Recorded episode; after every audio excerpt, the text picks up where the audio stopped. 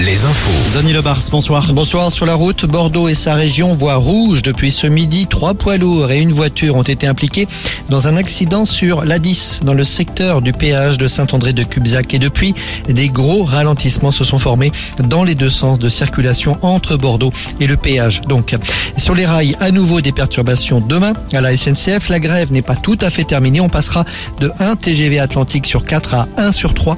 Petite amélioration également dans le trafic des TER.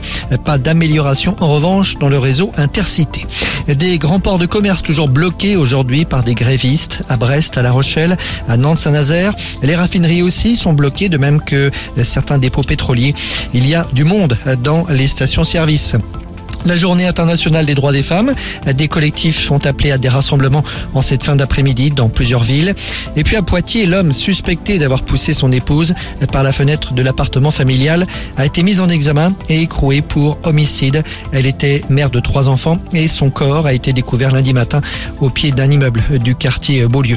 À Paris, huit mois de prison avec sursis et 10 000 euros d'amende ont été requis contre Pierre Ménès, l'ancien chroniqueur sportif. Le tribunal rendra son jugement le 19 avril. Corinne Diacre reste déterminée à conserver son poste de sélectionneuse de l'équipe de France de football féminine. Elle le dit dans un communiqué publié ce matin et évoque une opération de déstabilisation.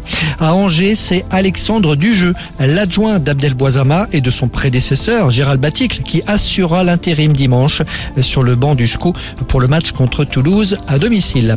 À un mois de sa réouverture, le Puy du Fou a présenté aujourd'hui sa grande nouveauté de la saison 2023, le mime et L'Étoile, un spectacle sur le cinéma et la belle époque, un investissement de 20 millions d'euros et un nouveau théâtre pour le Grand Parc. Et puis un mot sur la météo, encore pas mal de pluie demain sur nos régions. Bonne fin de journée sur Alouette. Merci Denis.